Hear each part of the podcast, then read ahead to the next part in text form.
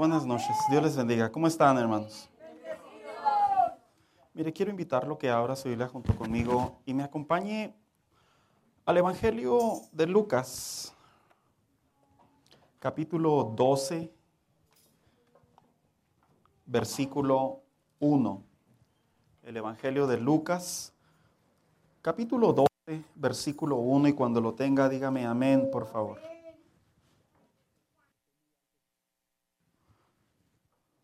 Bien. Si ya lo tiene por ahí, mire, vamos a, considerar la versión internacional, hermanos, debido a, a, lo que viene siendo la, el contexto de, de un lenguaje un poco más actual. Y dice así de la siguiente manera. Mientras tanto, se habían reunido millares de personas, tantas que se atropellaban unas a otras. Jesús comenzó a hablar, dirigiéndose primero a sus discípulos. Y esta fue la frase que él dijo. Cuídense de la levadura de los fariseos, o sea, de la hipocresía. Siéntese por favor en esta noche. Sabe que eh, una de las cosas que llama mucho mi atención cuando leo los evangelios es eh, la manera en la que se capta la esencia, la parte, el detalle de cómo eran los pasos o los lenguajes o las palabras o inclusive las acciones en las que Jesús se dirigía cada vez que hablaba. Es de recordar que cuando Jesús hablaba, hermanos, eh, su ministerio siempre se reconoció porque tenía tres grupos de oyentes. Se dice que el primer grupo era obviamente eh, los discípulos, los que él eligió cuando inició su ministerio. Algunos piensan que solamente eran esos doce que se mencionan en la Biblia constantemente, pero en realidad eh, cuando leemos cautelosamente nos damos cuenta que en realidad Jesús tenía más discípulos, solo que sus doce representaban los que él había llamado con un fin, con un propósito específico al ser escuchados por él, porque más adelante se dice que inclusive había otros 70 que había enviado. Así que en realidad el primer grupo de Jesús eran los discípulos, tanto como los cercanos, los que pertenecían a, su círculo íntimo, pero también los que seguían aprendiendo de ciudad en ciudad hacia donde él se dirigía. Pero también había un segundo grupo, y ese segundo grupo era precisamente los lugares a donde él llegaba. Y cuando me refiero a los lugares a donde él llegaba, me refiero a los oyentes que escuchaban por primera vez hablar de Jesús. Esos eran aquellos que, porque se, se había abierto la fama de Jesús, eh, les llamaba la atención que llegaba a las ciudades y lo empezaban a escuchar qué enseñanza, qué mensaje de parte de Dios traía. Pero también había un tercer grupo, y es precisamente el grupo de los religiosos, que entre los más, eh, que estuvieron más cerca de Jesús, hermanos, obviamente no con buenas intenciones, estamos hablando del grupo de los fariseos. Cuando hablamos del grupo de los fariseos, es un grupo religioso que se formó aproximadamente 200 eh, años antes de Cristo, en el tiempo intertestamentario, cuando Dios no levantó profetas. Eh, dice la historia que se empezaron a levantar diferentes grupos con la finalidad de poder interpretar cuál era el mensaje de Dios. Y entre ellos se levantó este grupo llamado fariseos.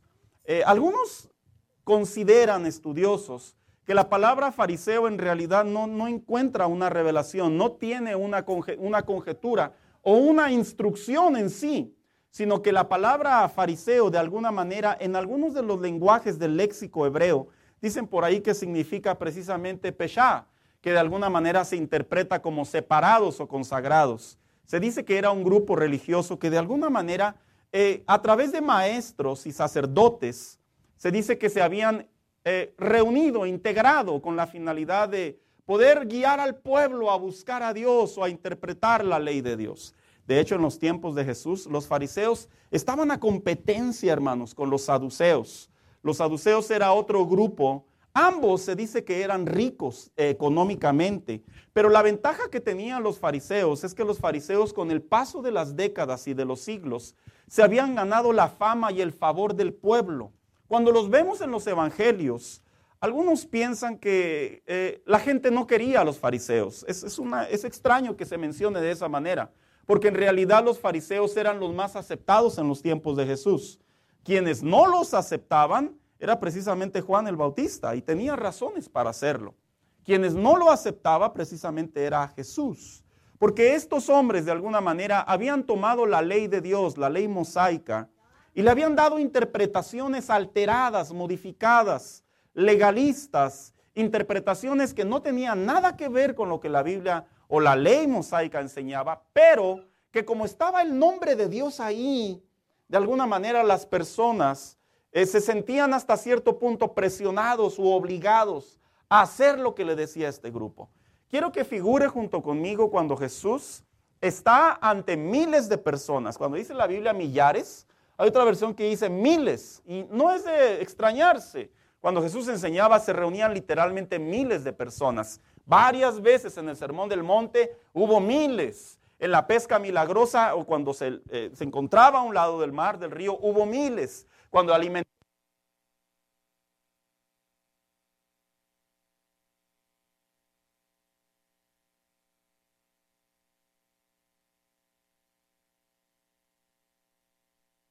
que cuando Jesús estaba eh, prácticamente en ese instante, en ese momento, la Biblia sí enseña, hermano, que Jesús eh, observó a aquellos hombres, observó a sus discípulos, a los suyos, y les dijo la siguiente frase.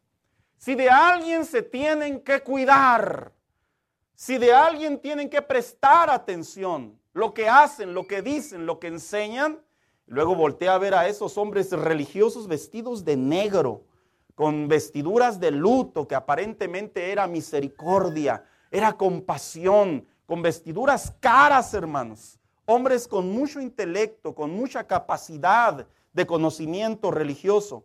Y los voltea a ver Jesús y le dice, cuídense de ellos, porque ellos son, dice Jesús, como la levadura. A este mensaje, hermano, en esta ocasión yo le he puesto por tema, cuídate de la levadura. ¿Sabía usted que eh, en la Biblia la palabra levadura generalmente tiene dos interpretaciones? Una hace referencia a la parábola de la levadura, de la cual no voy a hablar yo. Pero hay otra parte en donde la Biblia comúnmente la llama a la levadura. La levadura tiene una historia. Primeramente le explico qué era la levadura aún en la actualidad. La levadura en realidad son prácticamente hongos, hermanos. Son moléculas, pequeños hongos. Algunos dicen que lo tomaban el hongo, lo, aplastaban, lo trituraban, lo secaban y luego salía precisamente una especie de polvo de harina. Y en los tiempos bíblicos, la levadura era prácticamente una especie de polvo que tenía como finalidad eh, fermentar con aquello con lo que se mezclaba, en otras palabras, ciertos alimentos, principalmente los panes, cuando los panes les echaban levadura o les echaban esa harina, ese polvo, obviamente se inflaban, porque precisamente el efecto que tiene la levadura es que hincha el alimento, hincha con lo que se, con lo que se produce, pero no solo lo hincha, sino que también lo fermenta. Y cuando digo que lo fermenta, produce dos cosas principalmente. Uno, se dice que le da un sabor hasta cierto punto dulce. Voy a dejar algo en claro. La levadura de los tiempos bíblicos a la levadura de ahora es muy diferente. Ya ha cambiado, se han modificado sus propiedades. Pero en aquellos años la levadura, cuando la mezclaban con el alimento, con, con, con otras harinas para producir pan principalmente, quitaba la propiedad de lo amargo y lo hacía un poco dulce. Pero no solo eso, sino que también la levadura lo que hacía es que el tiempo vida con lo que se mezclaba era mucho más corto de tal manera que en otras palabras perdía su propiedad. La levadura viene desde los tiempos del Éxodo, desde los tiempos en donde Dios le dice al pueblo de Israel, a su pueblo, allá en la última plaga, van a preparar panes y los van a comer por siete días, dice el libro de Deuteronomio, pero van a ser panes sin levadura. Algunos estudiosos sugieren que la razón por la que Dios les especificó que en el día de la Pascua no se debía de comer alimentos con panes, pero panes sin levadura, es porque el proceso de la levadura iba a hacer que al entrar al desierto, el alimento se les iba a echar a perder. Y ese tiempo de camino, prácticamente el medio para alimentarse se iba a extinguir. Pero no solo eso, sino también algunos estudiosos sugieren que la razón por la que lo hizo es porque el lenguaje en el que Dios a su pueblo le enseñó cómo memorizar las obras de Dios era a través de dos cosas bien interesantes, hermanos. Era a través de las poesías, que se ve mucho en el lenguaje hebreo en el Antiguo Testamento, pero también era a través de los alimentos. De tal manera que cuando les dice que a los panes no les echen levadura, no les echen esos polvitos, de Éxodo aparece ahí, era porque Dios les estaba recordando al pueblo suyo, a los hebreos, que cuando ellos participaran de la Pascua junto con el alimento de los panes sin levadura, el Señor no quería que les supiera dulce. Porque si les sabía dulce, se iba a malinterpretar la razón de su salida. El Señor quería que el pan que probaran no tuviera esa, esa dulzura para que se les viniera a la mente que cada vez que comían el pan sin levadura recordaran de dónde los había rescatado Dios. ¿Sabe? Y esto tiene mucho sentido en la vida, en la memoria de un hebreo. Porque aún hasta la fecha, los hebreos, cada vez que participan de la Pascua, aún hasta la fecha, hermano, ellos comen, pan sin levadura. Porque generacionalmente ellos están trayendo a la memoria que Dios los sacó de las garras de Faraón los pasó por Egipto, por el desierto y posteriormente los llevó a la tierra prometida. Pero todo a manera de recuerdo por medio del alimento. Yo solo he leído un pequeño fragmento, hermano. Por medio del alimento que Dios es el Dios libertador de ellos. Ahora, cuando Jesús le dice a los fariseos y les dice, cuídense principalmente de este grupo, de estos hombres, es porque precisamente en los tiempos de Jesús, la interpretación que Jesús les estaba hablando a aquellos hombres es una interpretación bien interesante. No es el hecho simplemente de que fueran fariseos, es que los fariseos representaban de alguna manera lo que leudaba, lo que afectaba. Todo el tiempo del Antiguo Testamento, Dios les prohibió que leudaran los panes con esa, ese, ese fermento con esa levadura, porque lo consideró pecado. En otras palabras, Dios les dijo, no lo hagan, se los prohíbo. Y cuando Jesús le dice a los fariseos, estos hombres son como la levadura, es porque lo que les quería decir Jesús es que las ideas que esos hombres transmitían habían sido adulteradas, estaban fuera del contexto bíblico. Porque Jesús les estaba diciendo no solo las ideas, sino también sus acciones están fuera de contexto. Lo que ellos hacen ya se modificó a lo que Dios dijo. Y no solo sus acciones, sino también sus sentimientos. Y lo vamos a ver más adelante por qué. Pero también algo bien importante, su tiempo. Cuando le he puesto por tema este mensaje, cuídate de la levadura, es porque quiero hablar de cuatro levaduras que se viven en la vida cristiana en la actualidad, de las cuales nosotros, los creyentes, nos debemos de cuidar mucho. ¿Por qué? Porque le voy a decir una cosa, en el Nuevo Testamento, a pesar de que los fariseos, por Juan el Bautista y por Jesús, fueron fuertemente atacados, en realidad no todos los fariseos eran malos o tenían esa conducta. Vemos al fariseo que se encontró con Jesús en el Evangelio de Juan, llamado Nicodemo. Jesús en ningún momento lo reprochó, en ningún momento habló mal de él, lo enseñó. Cuando vemos al apóstol Pablo, a Saulo de Tarso anteriormente, en realidad el Señor tomó un instrumento de una persona que tenía una gran capacidad y habilidad. Y de él hizo un gran hombre para que el Evangelio se expandiera y las cartas se, distribuyeran. Ahora, el problema no es en sí, hermano mío, lo que muchas personas le llaman. hoy en día, en la actualidad, las personas cuando se habla de la palabra fariseo, la palabra levadura, Hoy en día yo veo que las personas rápidamente forman un concepto de prohibición, un concepto de pecado. Pero en realidad en esta ocasión Jesús usó el lenguaje y dijo, cuídense. Una manera de decirle a los oyentes, hay cosas que ellos dicen que son ciertas, pero hay otras que están alteradas. En la vida cristiana hay cosas que en realidad sí son dadas por Dios para practicarse. Pero la alteración, la modificación, la manera en la que nosotros las manejamos, pasan de ser de algo de bendición a algo de, maldición, algo de desgracia, algo que afecta. Y precisamente cuando hablo cuidarnos de la levadura, quiero hablar precisamente de la primera levadura del que el Hijo de Dios, el cristiano, se debe de cuidar. Y la primera levadura de la que quiero hablar en esta tarde es de las influencias. ¿Sabes? La realidad es que el Hijo de Dios vivimos en una sociedad en donde constantemente sabemos, hermanos, que nos tenemos que relacionar con muchas personas, personas de diferentes ideas, de diferente carácter, de diferente religión, de diferente conducta. Y le digo una cosa, están ahí y son parte de nuestro círculo diario, ya sea laboral, familiar, personal, de amistades inclusive. Pero el problema aquí es cuando Jesús usó la palabra y le dijo, cuídense de la levadura.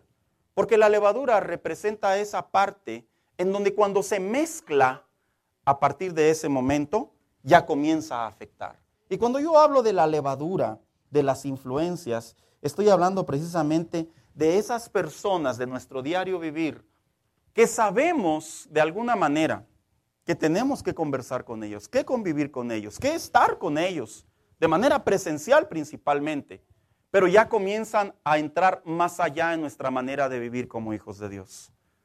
Ahí ya se está convirtiendo en levadura.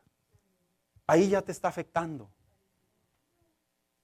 Hay familias, hay familiares que tenemos que relacionarnos con ellos, son nuestra sangre, están dentro de nuestro círculo familiar. Y no los podemos negar, hermano, no los podemos rechazar inclusive. Oigan, no, son, son familia. Y al contrario, la Biblia nos invita a hacerlos. Pero ¿en qué momento esa levadura, esa influencia de esas interacciones se convierten en levadura?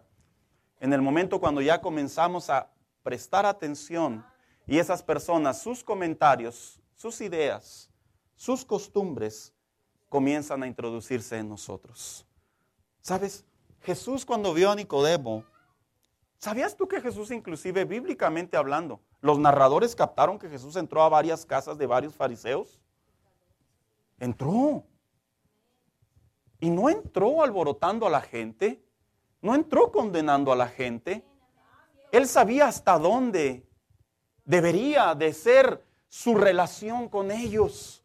Y su relación siempre se fijó y se basó en que Él iba a ser de bendición en que Él iba a enseñar, en que Él iba a hacer luz, en que Él iba a hablar del, mensaje, de la gracia, del nuevo pacto que iba a venir para ellos.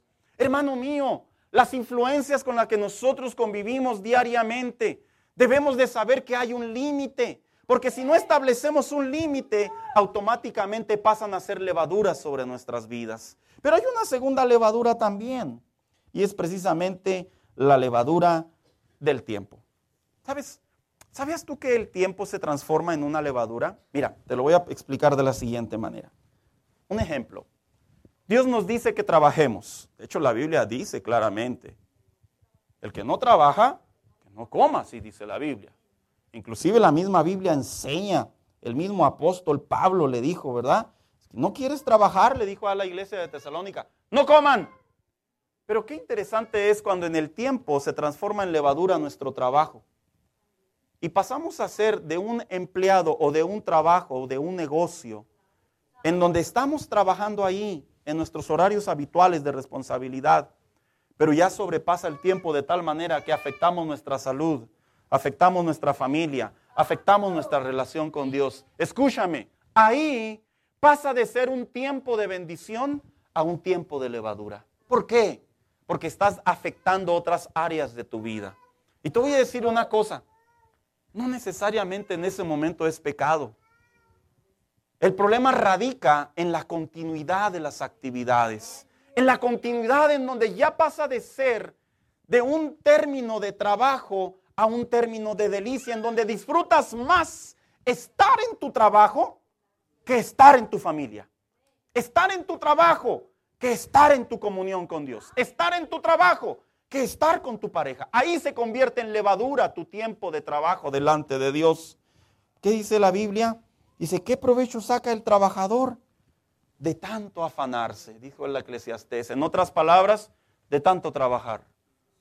Tú trabajas, eres una persona que tienes responsabilidades, Dios no está peleado con ello.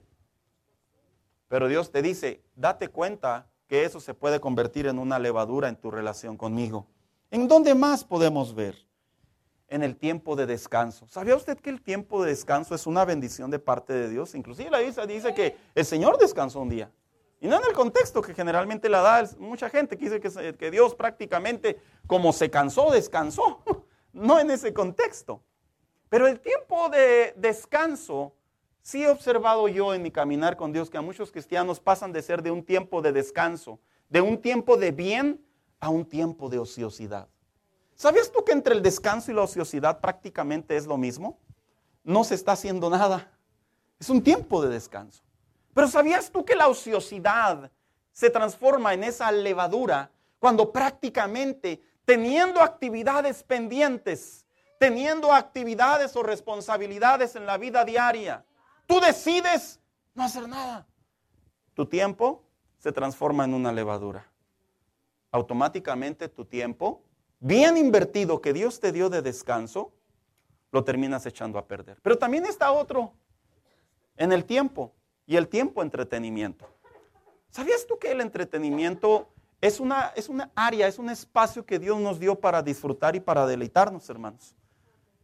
El entretenimiento no es malo. El entretenimiento inclusive psicológicamente nos hace un bien. Para algunos es una válvula de escape, para otros es un tiempo de relajación, para otros es una, una manera de divertirse. Pero el problema radica cuando en el tiempo entretenimiento pasamos de ser entretenimiento y se transforma en una adicción. Miren, aquí va para los que les gusta mucho el celular. Está comprobado bajo los estudios aquí en Estados Unidos que actualmente existen un alto número de personas que pasan literalmente horas en el teléfono principalmente en las plataformas o en las aplicaciones. ¿Sabías tú que ya no es tiempo de entretenimiento eso? Ese ya no es disfrute. Prácticamente hasta ese punto ya se convierte en adicción. Ya te hiciste esclavo de ello. Ya leudaste tu entretenimiento sano que Dios te dio. El tiempo de relajación, el tiempo de descanso. Ya lo, ya lo arruinamos. Y esto le pasa mucho a los muchachos de la actualidad. Los muchachos pueden pasar literalmente horas, y también los adultos, no sé que no crean muchachos. Literalmente pueden pasar horas adentro de un teléfono, de un iPad, de un smartphone. ¿Y qué crees? Te adentras tanto en ese tiempo de entretenimiento que lamentablemente ya no estudias literalmente tus áreas, tu escuela. Ya no descansas inclusive ya no convives con tus hermanos, ya no convives con tus padres. Automáticamente hay personas, hermano mío, están estudios comprobados. Mira, Estados Unidos es el país de las investigaciones. ¿Sí lo sabías eso? Es el país que más hace investigación sobre investigación. Dice que hay personas que todavía en la noche pueden pasar dos horas, literalmente dos horas en el teléfono. Y aparentemente se les va como agua. En ese momento pasa de ser de un tiempo de entretenimiento que Dios te dio a un tiempo de adicción. Mira, yo como a veces me topo cristianos que en plenas conversaciones me doy cuenta que pasan más tiempo con el teléfono que con, que con su vida diaria. Deje usted con la Biblia. No me voy a ver como un religioso. Con su vida diaria. Están literalmente pegados al teléfono. Aparentemente, aparentemente, como una parte de su vida diaria, pero date cuenta, el tiempo de entretenimiento, el tiempo de placer que Dios nos da como cristianos en la vida diaria, ahora se está convirtiendo en una adicción en tu vida, en tu vida, en tu vida biológica, en tu vida emocional, en tu vida espiritual inclusive. Obsérvate.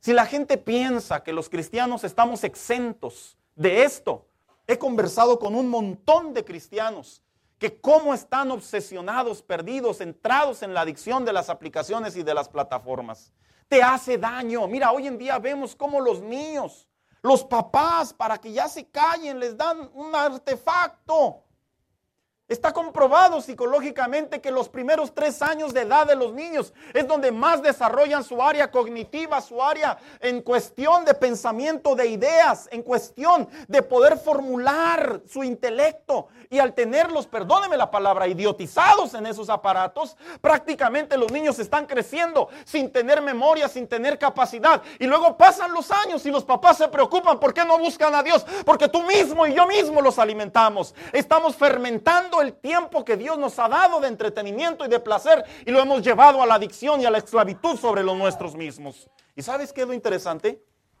Que los cristianos no lo vemos de esa manera. No lo vemos de esa manera. El cristiano está acostumbrado a ver demonios. Está acostumbrado a que le digan que matar a alguien es pecado. Está acostumbrado a que le digan que beber es pecado. Esta es la levadura del siglo XXI. El tiempo entretenimiento en donde las personas están invirtiendo más tiempo en personas y lugares y situaciones que para nada nos importa en la vida, hermano mío, que nunca los vamos a ver tal vez estadísticamente hablando. Pero ¿qué crees? Se han convertido en una adicción en nuestra relación con Dios. Dios nos ha dado el tiempo. De hecho, la Biblia dice, claramente dice, hay tiempo para reír, hay tiempo para descansar, hay tiempo para tener placer, pero también hay tiempo para buscar a Dios. Y hay un desequilibrio tan impresionante en la realidad de los creyentes de ahora que sin darse cuenta están leudando las bendiciones de Dios. Pero ¿qué crees? Hay otra, hay otra influencia, otra levadura que se encuentra en el deporte, en el ejercicio. ¿Sabes? Yo como recuerdo a aquellos hermanos que predicaban en las iglesias y decían, dijo el apóstol Pablo. ¿Cuántos se acuerdan? El ejercicio es pecado. ¿Se acuerdan de eso? Y todos aquellos que estaban en algún deporte, en algún ejercicio, ¡ah! los derribaban. A ver, cuando se estudian las versiones de la Biblia, en realidad la versión 60 es la que da un contexto para que se entienda eso. Pero la gran mayoría de las versiones no lo ven de esa manera. La gran mayoría de las versiones dicen que el ejercicio corporal, dice, comparado a la vida de piedad, así dice, dice, es poco. O sea, dando a entender, no es pecado, pero es poco tu crecimiento delante de Dios por la vida corporal. ¿Sabes a quién le dio este mensaje el apóstol Pablo? Se lo dijo a Timoteo, a la iglesia de Éfeso. Te voy a decir por qué. Para empezar, Timoteo tenía sangre griega. Para empezar. Y los griegos tenían la cultura, el hábito, que ellos eran especialistas en los deportes. De hecho, muchos de los deportes provienen de los griegos, hermano mío. Al punto que de alguna manera la ciudad de Éfeso, de alguna manera la crianza de Timoteo, sí estaba relacionada, que el deporte era parte de la vida diaria. Y viene el apóstol Pablo y le dice, mira Timoteo, te lo voy a traducir en, el contexto. No te estoy diciendo que es malo hacer ejercicio, pero delante de tu vida de piedad le dijo, el, el provecho es menor. Escuche bien lo que le voy a decir a aquellos que les gusta practicar algún tipo de deporte. Es sano, es bueno, eh, te ayuda parte física, te ayuda en, en el sistema del organismo, inclusive hasta mentalmente nos ayuda. Pero presta atención. Si estás pasando más tiempo en un gimnasio, estás pasando más tiempo en un deporte que con tu familia, que con tu matrimonio, con tu relación con Dios, estás leudando lo que Dios te ha dado. Lo estás leudando. Y yo no tengo nada en contra. Yo tengo conocimiento de hermanos, inclusive aquí mismo hace poco alguien me invitó que si quería ir al gym. Le dije, no tengo tiempo de ir al gym. Le dije, tengo tiempo para ir a correr y a caminar al parque que está a tres bloques de mi casa. Y que tengo el hábito, desde que entró el año, mi esposa y yo tenemos el hábito de ir a caminar y yo a correr. Pero es un tiempo en donde prácticamente en mis actividades no representan cambios en realidad como para que afecten mis actividades delante del Señor o como pastor o como esposo o como padre. Porque sé que me hace bien. Pero te digo a ti, hermano mío, si tu tiempo al momento de hacer algún tipo de ejercicio está siendo mayor que tu vida de oración, que tu búsqueda delante de Dios, que convivir con tu familia, estás leudando el tiempo que Dios nos ha dado a cada uno de nosotros. A eso se refería Jesús. No es al contexto de que es pecado pensar como un fariseo completamente, sino las ideas, las acciones, las conductas, los pensamientos que hay sobre esas personas al alterar lo que Dios nos ha dado.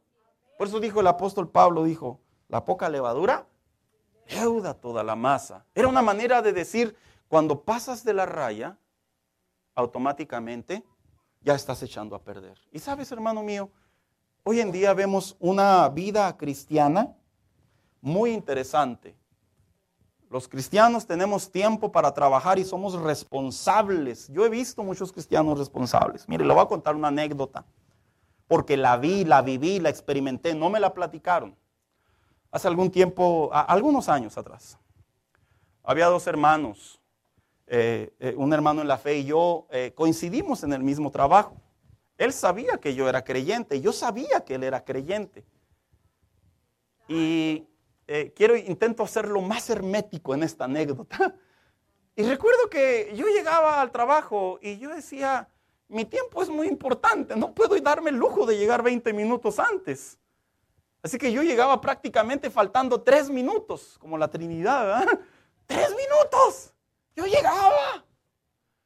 Y cuando llegaba, siempre que llegaba, él ya estaba allí. Siempre. Hasta que un día me animé y le pregunté a un compañero de trabajo, ¿a qué hora llega él? No, llega hasta 40 minutos antes. Y luego, esta persona asistía a la misma iglesia que yo asistía. Y curiosamente, cuando él venía a la iglesia, siempre llegaba 20, 30 minutos después de empezar el servicio. Literal. Literal. Porque así nos pasa en la vida en Dios.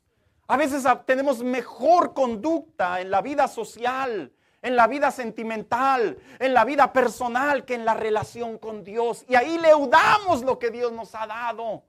Por eso es que Cristo le dijo, cuídense de ellos. No era en sí de la ley de Dios, era la alteración, la modificación, la malinterpretación. Si Dios te ha dado un trabajo, Dios te ha dado una bendición, Dios te ha dado tiempo, Dios te ha dado una habilidad, no hagas de ella más tu tiempo en esas actividades que en tu vida delante de Dios, en tu familia, en tu matrimonio, que eso verdaderamente tiene más valor en nuestra vida diaria. Pero ¿Qué es más la levadura aparte del tiempo? Aparte de la levadura entretenimiento, la levadura de los pensamientos o ideas. El hombre por naturaleza, eh, nosotros tenemos eh, pensamientos, ideas. Ejemplo, Dios nos ha dado una capacidad humana para que nosotros sepamos qué hacer en ciertas circunstancias. A manera de ejemplo, eh, en ocasiones pensamos cosas buenas, y en ocasiones se nos vienen cosas malas. En ocasiones pensamos cómo, cómo solucionar algo. Y literalmente en ocasiones pensamos cómo echar a perder algo. En ocasiones tenemos la habilidad en nuestros pensamientos para extender algo, para llegar a un proyecto. Pero también en ocasiones tenemos la habilidad, ¿por qué no decirlo, hermano? De cómo echar a perder lo más pronto posible las cosas. Y estos dos, estos dos químicos, por así llamarlo, están en nosotros. ¿Y sabías tú que la realidad en la vida del hombre es que al estar en nosotros, ambas partes, nosotros elegimos con cuál de las dos y hasta qué límite, hasta qué punto nosotros tenemos la capacidad para no echar a perder las cosas. En una ocasión le dijo el apóstol Pablo a la iglesia de Filipenses, por último, hermanos, piensen en todo lo verdadero, en todo lo que es digno de respeto, en todo lo recto, en todo lo puro, en todo lo agradable, en todo lo que tiene buena fama. Piensen en toda clase de virtudes, que en todo lo que merece alabanza. ¿Por qué le dijo esto el apóstol Pablo a la iglesia de Filipenses? Porque se cree que entre los hermanos en la fe existían hermanos que tenían pensamientos indebidos sobre las conductas de otros, inclusive de ellos mismos. Y lo que hace el apóstol Pablo prácticamente es decirles, cuiden su manera de pensar. Dense cuenta que a pesar de que Dios nos ha dado la habilidad para abrir ideas, no todas las ideas son buenas, no todas las ideas son malas. No todas las ideas las puedes considerar, pero tampoco no todas las ideas las puedes desechar. Piensa lo que estás haciendo. Y sabes cómo en la vida cristiana hay creyentes que para todo, hermano mío, así literalmente, para todo, forman una idea de que tienen un delirio de persecución. Viven con un delirio de persecución, que todas las personas si les dicen algo lo malpiensan, que todas las personas si prácticamente les piden algo, les hacen algún comentario, lo ven de manera negativa. Y yo entiendo que el ser humano tiene un sentido de mecanismo, de defensa, de bloque, de poder cuidar su comportamiento, de no ser afectado, de no ser lastimado. Todos los seres humanos tenemos esa parte en nosotros. Pero no podemos vivir toda la vida cristiana malinterpretando o malpensando de las personas que nos rodean. Hay cristianos que literalmente desde que se levantan, ya se levantan con ideas locas, con ideas nada que tiene que ver en la vida en Dios. Pero ahí viven en esas ideas, en esos pensamientos. Se les afigura que la migra los va a agarrar. Se les afigura que va a llegar un, alguien y los va a demandar. Se les afigura que les van a robar el carro. Es cierto, las cosas las tenemos que cuidar, Dios nos ha dado una habilidad, pero no podemos vivir en la vida cristiana pensando de manera negativa todo el tiempo. Aún lo negativo tiene algo a veces positivo y es que nos prepara para poder estar apercibidos de lo que puede suceder, pero eso no significa que ahí vamos a concentrar nuestros pensamientos porque ya estamos leudando prácticamente el sentido de pertenencia, el sentido de protección que Dios ha puesto sobre cada uno de nosotros. Y por último, la levadura de las emociones. ¿Qué son las emociones? Bueno, pues las emociones es la manera natural en la que los seres humanos reaccionamos a lo que ocurre a nuestro alrededor. ¿Sabías tú que Dios nos ha dado la capacidad para, para reír, para ayudar, para llorar, para sentir miedo, para sentir felicidad, inclusive hasta para sentir ira? Sí. Mira, hay cristianos que de alguna manera interpretan que un cristiano no se puede entristecer. No puede, porque es hijo de Dios. Dios te da la capacidad para que te entristezcas. De hecho, la Biblia dice, hay tiempo para llorar. ¿Sabes? No podemos reprimir nuestras emociones y pensar que porque somos hijos de Dios nos tenemos que aguantar a todo. Jesús lloró. David lloró. Y el cristiano tiene la habilidad también de llorar. ¿Quieres llorar porque perdiste el trabajo? Llora. ¿Quieres llorar porque te cortaron? Llora. Ni modo que te diga, celebra. ¿Quieres llorar porque te quedaste sin dinero en la quincena? Llora. Llora, no hay problema, llora. ¿Quieres llorar porque te sientes solo? Llora. ¿Cómo, pastor? Claro, es un sentimiento que tenemos dentro de nosotros. Pero detrás de todo ello, no olvides que hay un límite para llorar. Hay un límite para no cruzar la raya. Porque si reprimimos eso, automáticamente nos dañamos por dentro. Por eso el apóstol Pablo, por eso el eclesiastés, el proverbista, David inclusive no se hacían los fuertes. Muchos cristianos se quieren hacer los fuertes y por eso les dan eh, paros cardíacos, les dan strokes y tantas cosas, porque reprimen lo que sentimentalmente Dios les ha dado. El problema radica cuando en el cristianismo, dolorosamente, cruza la raya y por perder un trabajo ahora estamos inclusive hasta desconfiando de Dios.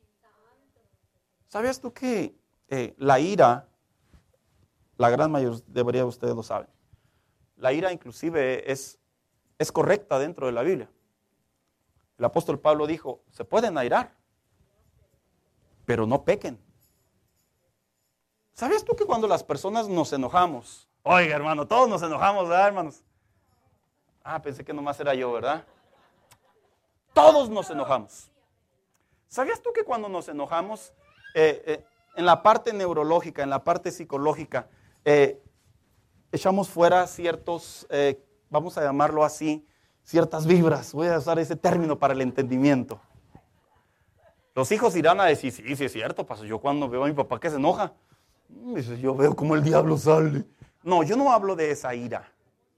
Yo hablo que cuando las personas están en desacuerdo con algo, no se lo deben de guardar, lo deben de expresar.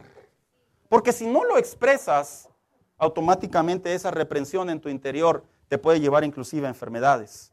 Pero la Biblia enseña claramente que debes de saber hasta qué punto te puedes airar.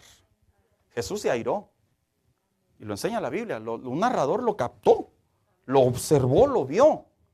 Y dijo el apóstol Pablo, te puedes airar, pero que no dejes que la ira se ponga sobre tu enojo.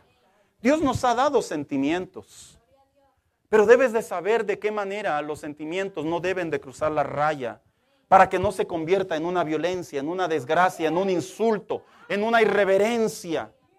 Y lo interesante es, hermano, que los cristianos cuando estamos hablando de la levadura generalmente o nos reprimimos a todo en la vida cristiana, porque todo es pecado, o decimos que Dios entiende el corazoncito de todos. Yo me enojo y Dios conoce mi corazón. Yo me airo y Dios conoce mi corazón. Y yo como escucho esos términos. Y cuando Jesús le dijo a, aquellos hombres, cuídense de la levadura de ellos, es porque en la Biblia sí se encuentran principios de qué manera debemos de cuidarnos para no caer, para no ser presa de esas conductas. Y para ello yo quiero decir a manera de finalización de este mensaje, ¿cómo detectar la levadura en nuestra vida en Dios? ¿Cómo detectar cuando algo que Dios nos ha dado lo echamos a perder? Porque no todos lo ven. ¿Cómo detectar cuando algo que está en nosotros aparentemente es parte de nuestra vida diaria, pero en realidad ya se ha convertido en un pecado de la práctica de la vida diaria? Uno, cuando lo que hacemos ocupa el lugar de Dios. Si tu trabajo está ocupando tus fuerzas, tu capacidad, está afectando tu matrimonio, está afectando tu relación con tus hijos, está afectando tu vida espiritual, tu vida privada en Dios, automáticamente tú ya tienes en primer lugar más tu trabajo que tu vida en Dios. Estás leudando la bendición que Dios te dio y la estás haciendo un daño en tu relación con Dios. Ahí ya se está leudando. Yo escucho muchos cristianos en estos tiempos que me dicen, es que no es pecado trabajar mucho. Yo les digo, no, trabaja duro, porque los billetes no caen del cielo, ya está comprobado, ¿verdad, hermanos? Está comprobado. Los hijos piensan que caen del cielo, decía mi papá. Digo, ¿usted qué piensa? Que yo voy a agarrar un árbol y saco un billete. Y yo me imaginaba un árbol, y yo decía, no será así. Y no, Dios no está peleado que el cristiano trabaje, que el cristiano se esfuerce.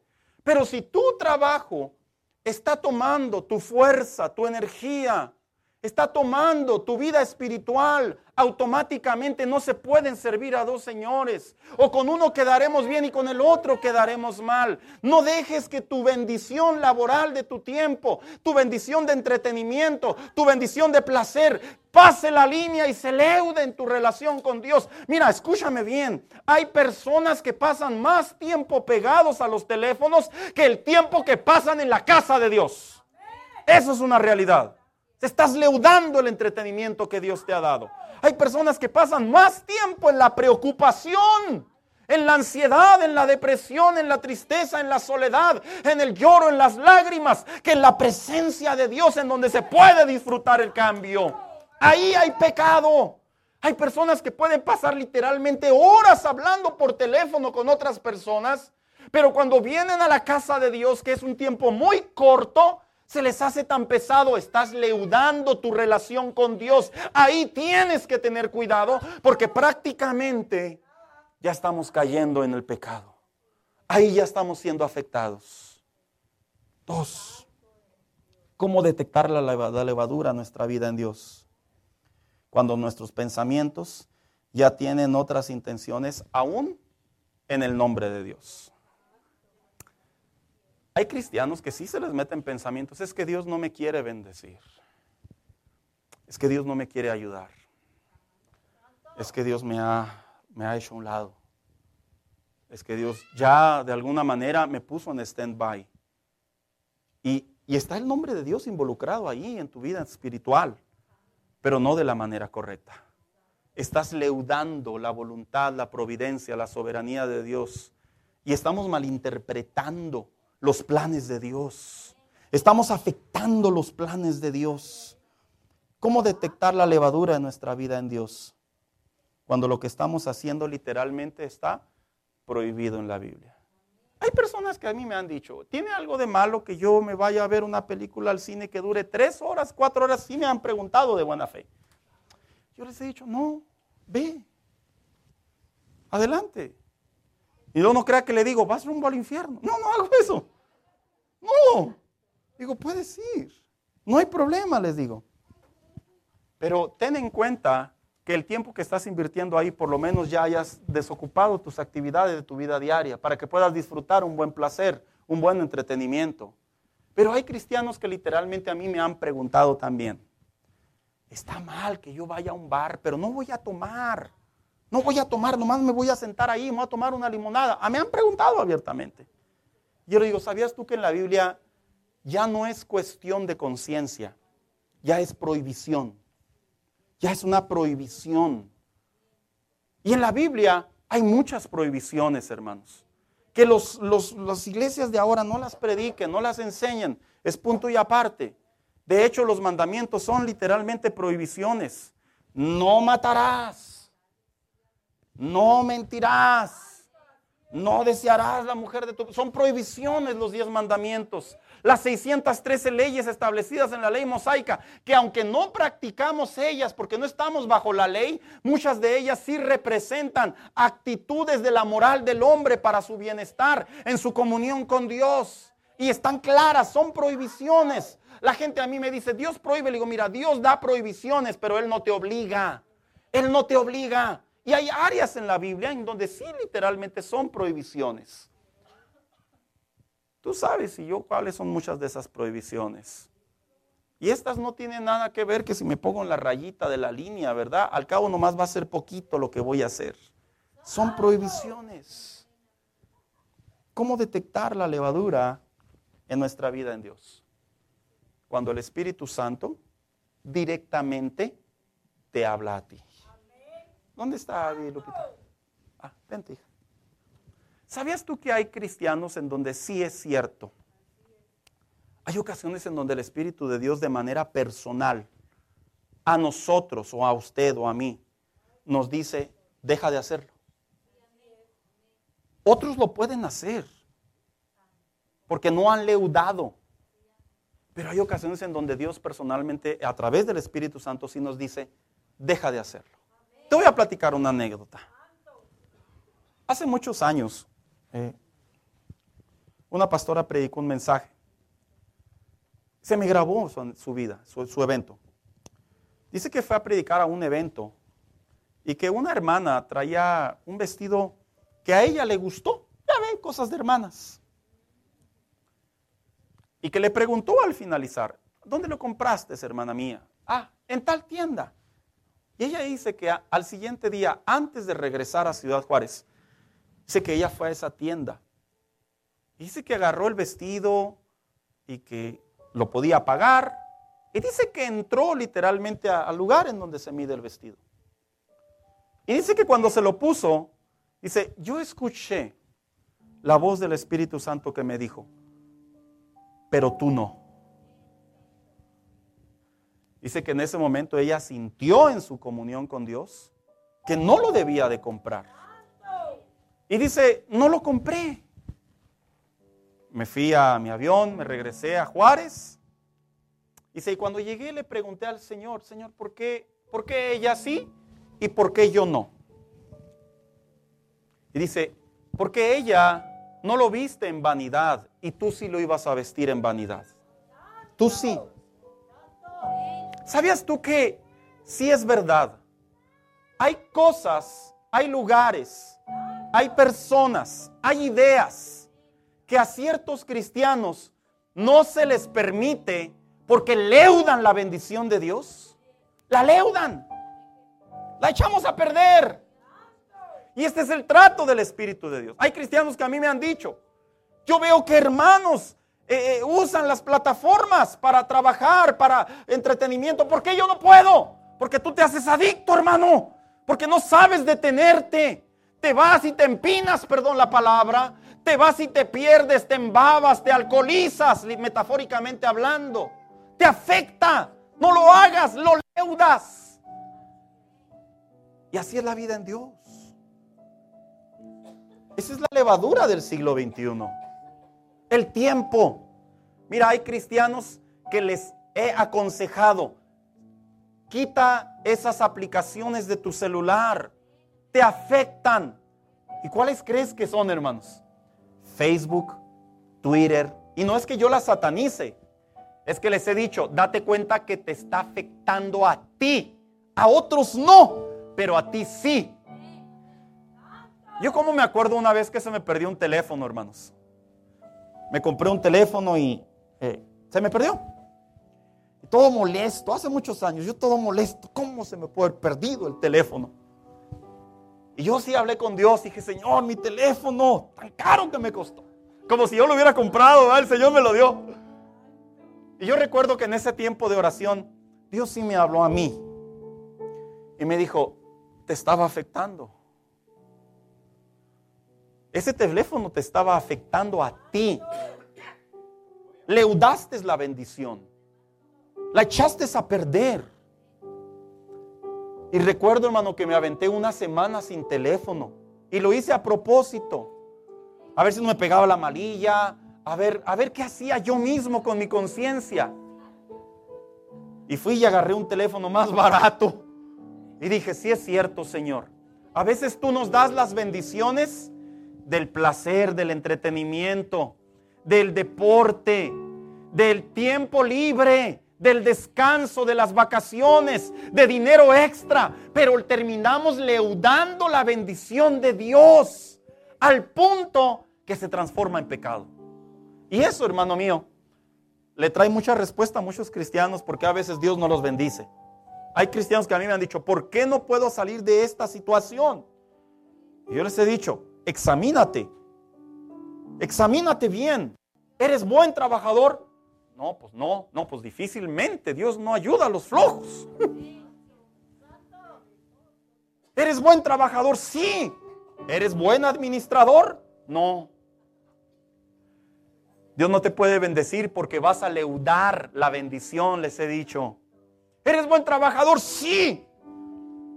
Pero curiosamente, eres tan dedicado, tan apasionado, que terminas olvidándote de tu relación con Dios. En otras palabras, terminamos leudando la bendición de Dios.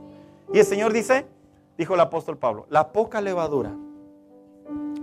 En otras palabras, Dios dice, no voy a permitir, no te va a hacer bien, no está bien.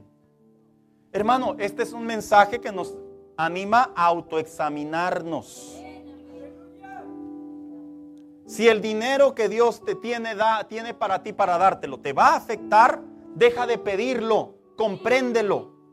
Primero, mide tu corazón, limita tus pensamientos, busca al Señor y yo te aseguro que Dios va a abrir la puerta para que no se leude la bendición. Hermano mío, si estás esperando una respuesta de lo que sea, no seas impaciente, no te desesperes, no te desanimes. Ten en cuenta esto. A veces Dios no responde. Porque si Dios responde en breve, no terminamos valorando las bendiciones de Dios.